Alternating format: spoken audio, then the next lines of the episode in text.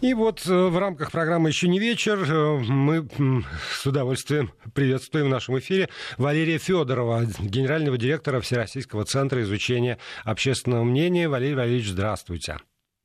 Добрый вечер. Я напомню нашим слушателям, как всегда, что свои вопросы, комментарии, замечания какие-то можно присылать сюда, адресовать их либо мне, либо Валерию Федорову с помощью WhatsApp и Viber 8 903 170 63 63 8 903 170 63 63. Либо платные смс на короткий номер 5533 со словом «Вести» в начале текста. Валерий Валерьевич, а, совершенно неожиданно для меня, но, может быть, для вас вполне ожидаемо, ожидаемо. А, за последние там, две недели, которые вы не были у нас в эфире, вы и ваши коллеги обратились э, к как бы это точнее сказать, э, к тем, кто влияет на общественное мнение. Потому что один из ваших опросов, исслед... одно из ваших исследований называется «Профессия политолог», во всяком случае пресс-релиз так назван, а другой от блогеров к инфлюенсерам «Борьба за внимание и влияние на аудиторию. Новые тренды». Вот я бы хотел как раз про, про это поговорить. А связаны ли эти исследования, два, по крайней мере, в какую-то действительно цепочку, и а, какова сверхзадача? Вы решили выяснить, э, как формируется общественное мнение в нашей стране? Ну, спасибо за подачу. Вот. Э, я, конечно, никак их не связывал, но теперь после вашего тезиса задумываюсь о том, чтобы связать. Вот. Вообще это, конечно, разные совсем исследования. Первое по политологам э, было приурочено к, так сказать, профессиональному празднику, пока не выходному дню, к сожалению, но уже профессиональному празднику политолога. Э, Господи, а второе... Чего только да, нет. Такой, есть и такой, как выяснилось. Вот, что меня лично радует, потому что, в общем-то, я в свое время закончил отделение политологии. Вот, так что мы решили коллегам немножко помочь э, и рассказать им о том, э, что о них думает общество. Ну а второе исследование э, про инфлюенсеров, так называемых. Раньше их называли блогерами, теперь уже инфлюенсерами. Это новая, так сказать, историческая стадия. Может, поговорим сегодня немножко об да, этом. обязательно. Вот, а, а, оно было приурочено к той дискуссии, которую мы с э, коллегами, с экспертами по социальным сетям э, проводили пару недель назад, и вот решили э, читателей нашего сайта и слушателей радио Вести ФМ тоже порадовать, рассказав им об этом новом и пока еще не всем знакомом племени или призвании или профессии, которая называется инфлюенсер. Ну, тут я думаю, что и ваши исследования вписываются тоже в, в какой-то тренд, который нам ваши коллеги за пределами ВЦИОМа э, тоже осуществляют, потому что тут я натыкаюсь периодически на какие-то опросы, э, которые касаются, например, откуда люди узнают новости сегодня в большей степени. Там и телевидение за последние уж 10-15 лет точно отодвигается и ну, там, э, уступает иногда места или вплотную к нему приближается интернет, как раз вот эти самые инфлюенсеры, которые через те или иные социальные сети доносят новости до э, аудитории. И, правда, вот э, я, может быть, действительно опережаю несколько событий, но поскольку это часть моей профессии, то мне, правда, интересно вот эти вот истоки, источники формирования общественного мнения, потому что к нему все время апеллируют, на него ссылаются, э, им оправдывают те или иные шаги и власти в том числе, что вот, ну, вот сложилось такое общественное мнение под давление общественного мнения, под давление общественного мнения чуть ли не правоохранительные органы и суды как-то себя так или иначе ведут. Но каким образом формируется это общественное мнение? Кто те главные люди, которые влияют на формирование этого общественного мнения? Где они сидят? А, там, в высоких кабинетах или в каких-то исследовательских центрах, которые вот, там представляют разнообразные политологи? Или это действительно уже все расползлось по интернету, и такая сетевая структура, где не очень можно даже вычислить, кто, э, кто от кого зависит и кто чье мнение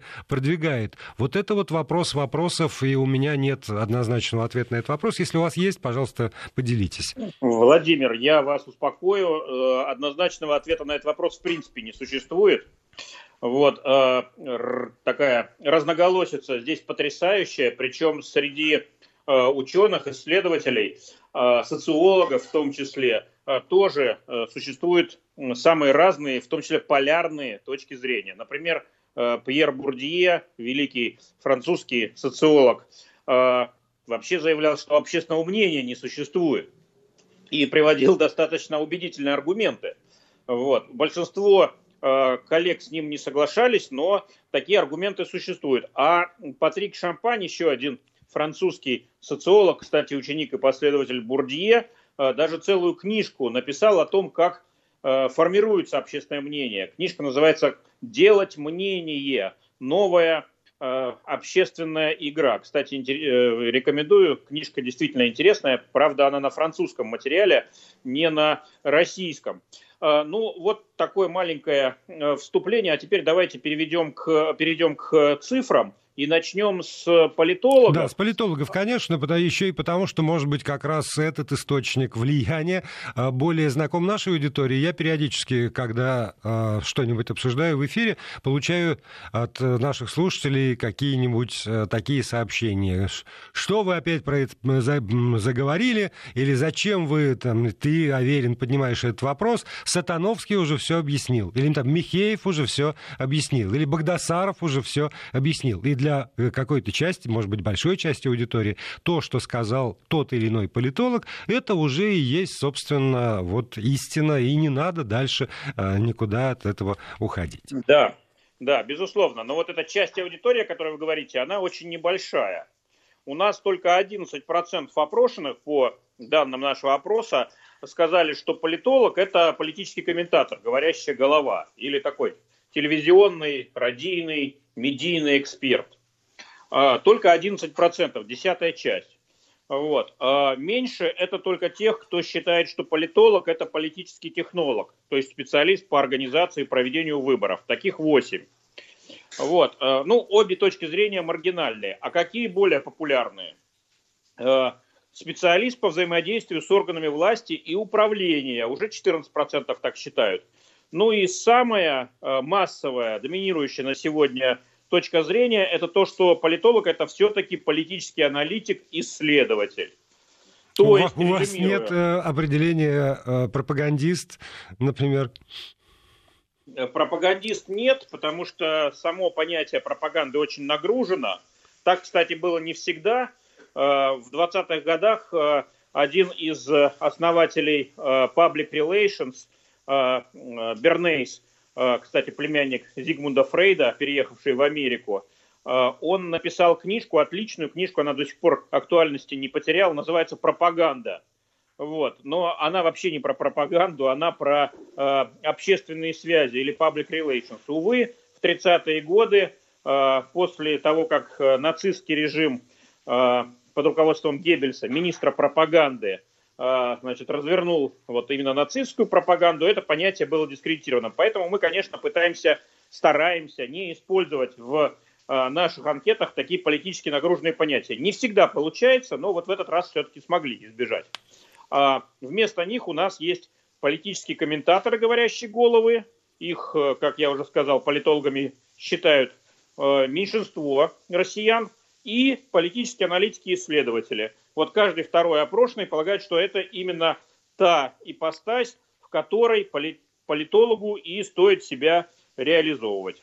Меня, знаете, вот э, всегда, когда я смотрю на таблицы с э, результатами ваших э, опросов, заставляет обращать на себя внимание разбивка по возрастам. Очень часто как раз там молодое поколение придерживается каких-то полярных взглядов по, по сравнению со старшим поколением. А тут я смотрю и практически идентично что 18-24 э, года, что 45-59, примерно одинаковые там, э, цифры получаются, ну там плюс-минус 1-2%, что э, можно пренебречь этой разницы. То есть во всех возрастных стратах есть какое-то вполне устоявшееся представление о том, кто такой сегодня политолог, которого люди все равно, хочешь не хочешь, а видят, а видят Владимир, чуть-чуть поправлю, почти во всех.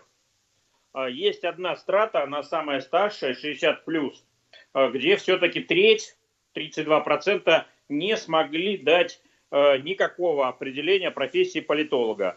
Ну, что понятно, да, в этой страте и уровень образования сильно ниже. Напомню, многие ее представители даже полного среднего образования не смогли получить по целому ряду причин.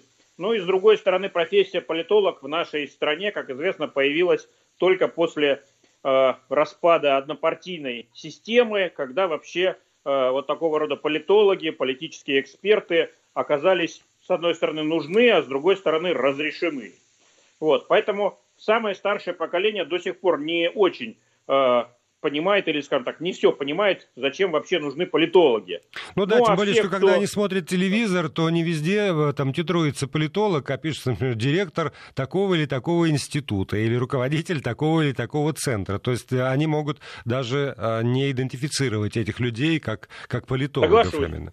Соглашусь, но э, когда мы спрашиваем, а чем должен заниматься политолог, в чем его основная задача, функция, мы получаем очень схожие ответы. Главный, самый популярный из них – политолог должен заниматься политическими исследованиями и аналитикой. 42% так считают.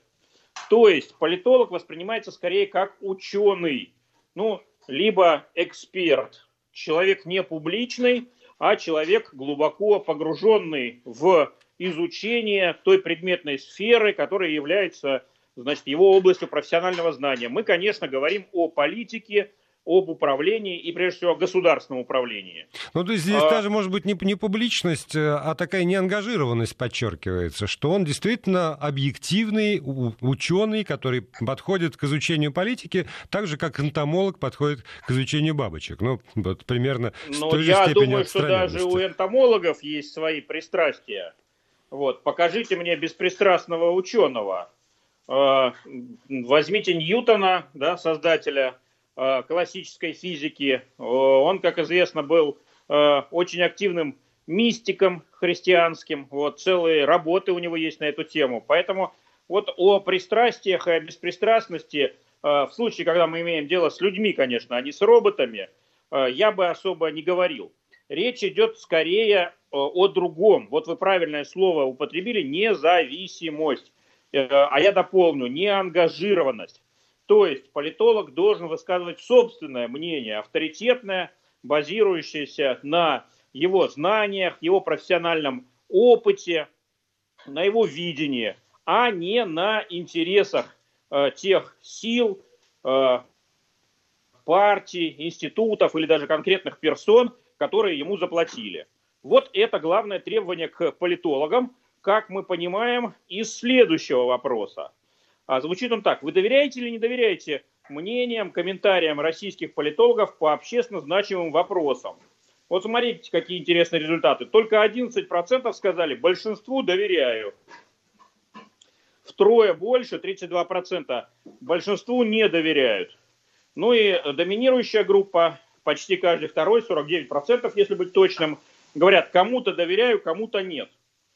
То есть э, большинство все-таки, значительная часть и даже большинство э, не готовы доверять политологам как таковым, как представителям определенной профессии, э, значит, профессиональной группы, а выбирают. Этому доверяю, а этому нет. Поэтому, да, соглашусь с вами, представление о том, что большинство политологов, каких мы сегодня видим, они зависимы, они ангажированы – и поэтому учеными в полном смысле называться не могут. Да, это мнение очень распространено. Об этом и говорят результаты нашего опроса. Вот еще очень забавная э, такая табличка в конце. Хотели бы вы, чтобы ваш ребенок пошел учиться по специальности политология и стал профессиональным политологом? В общем, как-то не то, чтобы люди хотят отдать детей в эту профессию. Э, ну, вы знаете, э, за деревьями надо учиться видеть лес. И вот этот вопрос мы задаем очень часто, когда речь идет о профессиях. А, и, кстати, в исследовании об э, блогерах и инфлюенсерах он тоже есть. Мы к нему, я надеюсь, вернемся. Да, вернемся после выпуска новостей, конечно. Да, так вот, а, мы этот вопрос задаем не для того, чтобы сообщить университетам. Ребята, выделяйте больше, э, значит, бюджетных ставок на эту специальность. Или наоборот сокращайте. Вовсе причина не в этом. Причина в понимании престижности, доходности и перспективности этого занятия. Мы очень часто видим, когда люди высказывают негативные оценки э, какой-то профессии или какому-то занятию, но когда спрашиваем, а хотите, чтобы ваш ребенок занимался этим? Говорят, да, конечно, очень. Вот. Поэтому э, вот это вот такой интересный ход исследовательский. И как бы я прочитал результаты этого э, опроса.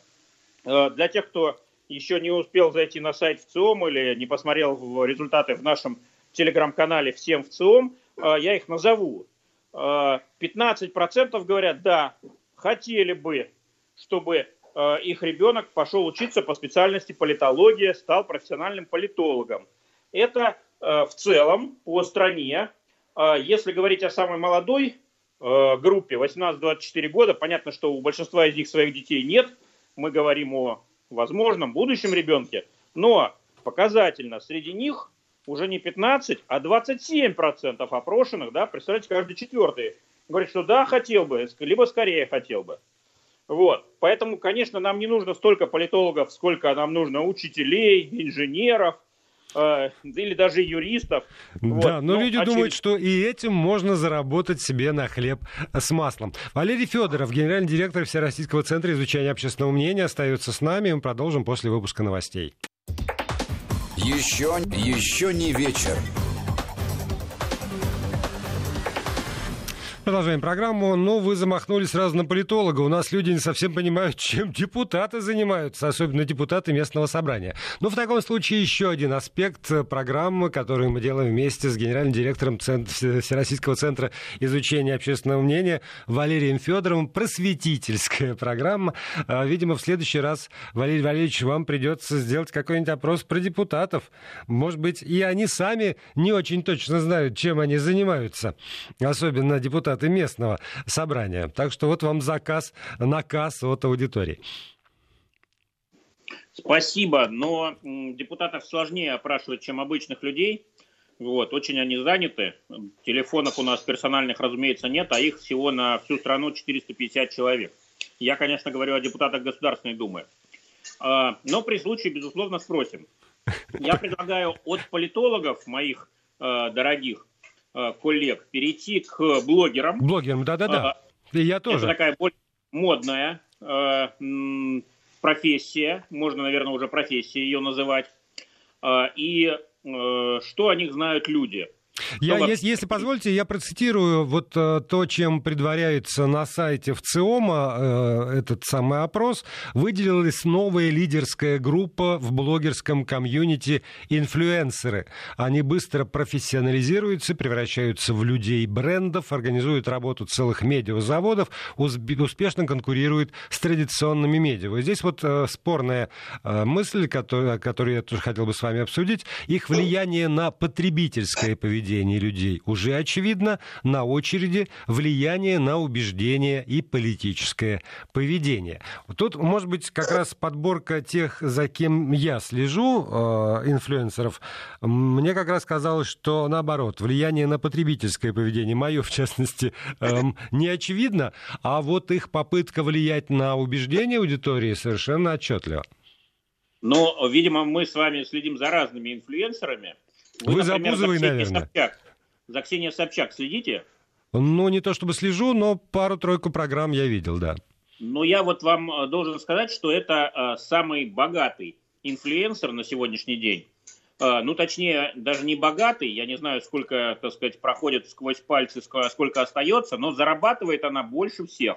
Есть совершенно официальный рейтинг, журнал Forbes, который про миллиардеров наших и миллионеров пишет. Он э, сделал рейтинг э, самых э, таких удачных, успешных в финансовом смысле инфлюенсеров, и его с большим отрывом возглавила Ксения Собчак. Э, я напомню, что Ксения Собчак два года назад баллотировалась в президенты, набрала ничтожно малый процент голосов и, в общем-то, не очень много сторонников прибавилось к ней. Поэтому на примере Ксении Собчак самого успешного финансового инфлюенсера в России, я должен сказать, что действительно на потребительское поведение, а, на какие-то привычки, вкусы, моду а, Ксения влияет и влияет сильно, за ней следят, на нее ориентируются, ей пытаются подражать или наоборот строить свое поведение как анти-Собчак, а это, как известно, тоже результат ее влияния. Но при этом ее политические взгляды, идеи, политическая активность людей не привлекают. А, в этом плане Ксения Собчак – это вот чистый дистиллированный пример современного инфлюенсера. Потребительскую нишу она уже зашла и успешно ее окучивает. Она, как известно, является амбассадором большого числа богатых, очень таких премиальных, дорогих брендов. Но на политические настроения людей, а тем более на их политическое поведение, то есть на голосование или на участие и неучастие в митингах, демонстрациях и других политических акциях, почти не влияет.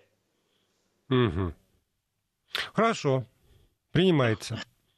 Принимай, спасибо. Вот, но теперь, с вашего позволения, расскажу о том, что люди э, знают об инфлюенсерах и блогерах. Э, как выясняется, вообще довольно много знают.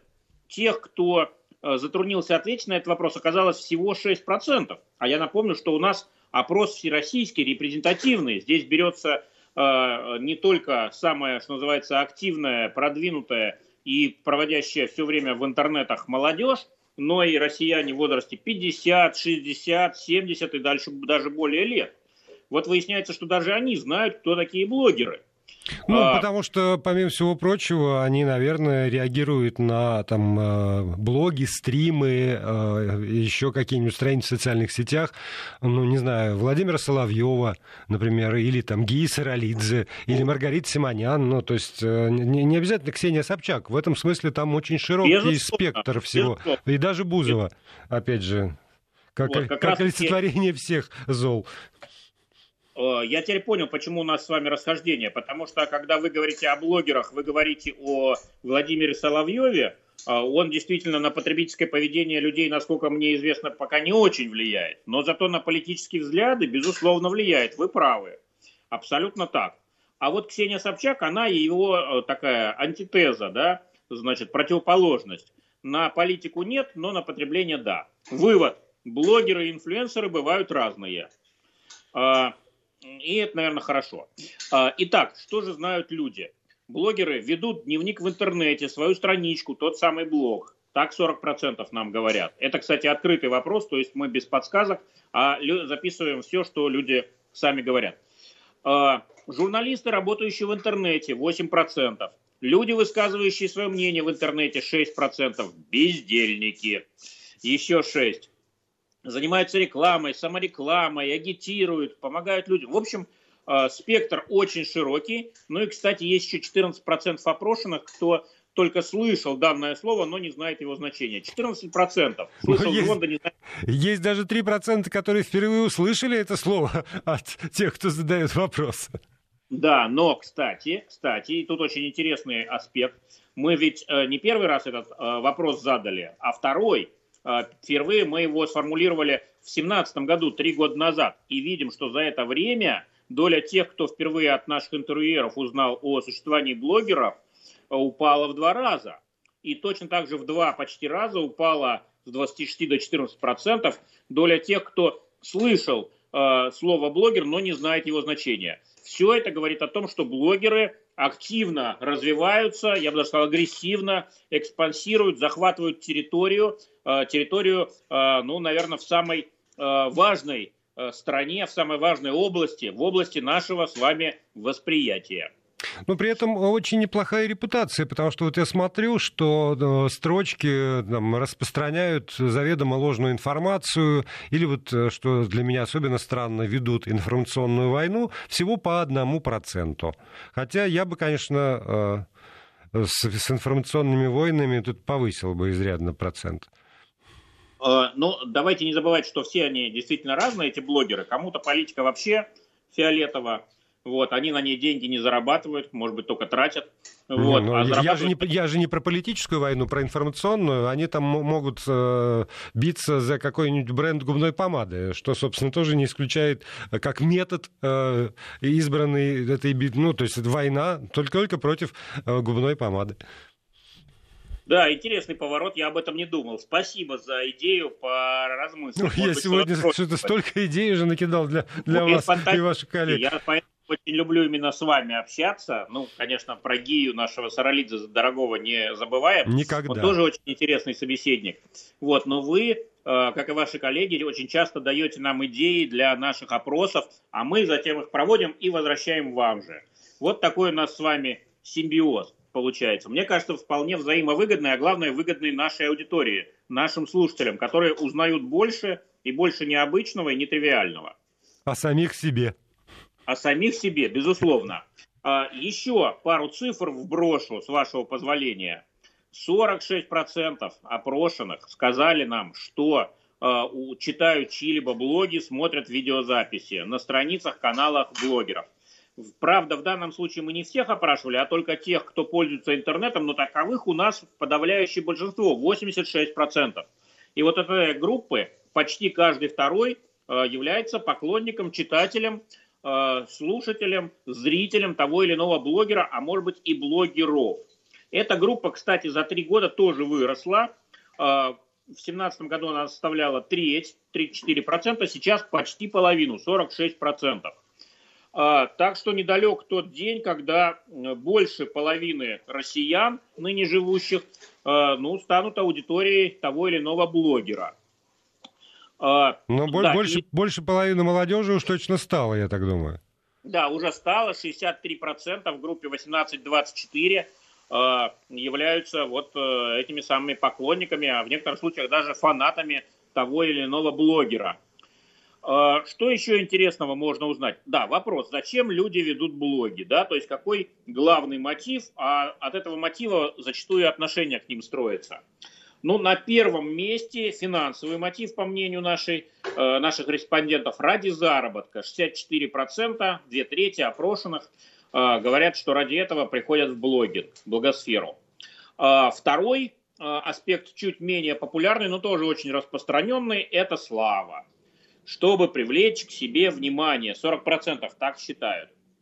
А, чтобы поделиться мыслями, информацией с другими людьми. Тут они, кстати, конкурируют с вами, уважаемые журналисты. 32%. А, ну и, наконец, это просто мода, модное поветрие. Все побежали, и я побежал, что называется. Сейчас модно быть блогером. 18% считают так. А, вот главный набор мотивов опять-таки, предположительных, предполагаемых мотивов, по мнению нашей, э, наших корреспондентов. Э, и, кстати, вот обращу ваше внимание, э, единственный мотив за последние три года укрепился – это мотив финансовый. В 2017 году только 48% полагали, что в блогеры идут ради денег, а сегодня уже 64%. В 2017 а... году Forbes не публиковал э, данных о том, кто сколько из блогеров зарабатывает в миллионах долларов. А сейчас я вот прочитал это исследование, обнаружил там несколько совершенно неведомых для меня фамилий. Предполагаю, что это какие-то э, девочки. Вот. Но, но суммы меня впечатлили. Знаете, я с, больш... да. с большим уважением э, стал к ним относиться, к этим неизвестным мне девочкам, потому что мне, к сожалению, никакая плодотворная идея на миллион долларов в голову не пришла. На миллион долларов это в год. Пока, это пока. Ну уж действительно. Блогером можно стать в любом возрасте. Вот главное найти эту самую творческую идею и с блеском ее реализовать. Ну вот я должен только а, одно а, отметить, ну, может быть, это всем понятно, но все-таки э, там такая сноска на полях. Когда люди говорят, что люди, ну, там, отвечая на вопрос, а, почему идет кто-то в блогеры и называют главным ради заработка, то я могу сказать, что, в общем, и в, в автослесаре, и даже, не побоюсь это слова, в инспекторе ГИБДД. Люди прежде всего идут ради заработка, потому что надо там, прокормить себя и э, свою семью. И это не стыдный мотив совсем. Ради заработка я это не... Э, я с вами соглашусь. Я, честно говоря, у меня даже мысль не возникала, что это может быть стыдный мотив. Я как раз имел в виду другое, что для людей очевидно, сегодня блогинг может приносить деньги. А, и это неплохо, это, в общем-то, хорошо. Э, если можешь э, своим э, шармом, своей харизмой, своей интересной подачей, своими мыслями, своими идеями не просто привлечь аудиторию, а еще и, как говорится, монетизировать ее, ну и прекрасно, великолепно. Это ж ты не нефть качаешь, да, богом нам данную, вот, значит, это ты э, сам добился, придумал, изобрел, э, облег в интересную, яркую форму и э, обрел последователей. Вот про последователей, кстати. Нет, а, извини, извините. Вот понимаете, когда, да. когда вы говорите, ты сам это все сделал, а, то я думаю, что огромное количество людей, которые отвечали на вопрос, тоже абсолютно убеждены, что это там нам условный Вася Пупкин а, сам решил, на коленке что-то сделал, запустил. Но, слушайте, и я про это знаю, и вы про это прекрасно знаете, что вот те, те блогеры, которые действительно там собирают миллионные аудитории, это как правило, верхушка айсберга. Работают огромные команды, работает команда, которая занимается техподдержкой, работают люди, которые занимаются контентом. А, то есть, ну, это как, как любой продукт. Там кино, телепрограмма, вот на, на том же уровне. Есть лицо, но есть и огромный коллектив зачастую, ну, там, значительный коллектив, а, и, и хорошие деньги выливаются для того, чтобы достичь там, финансового результата.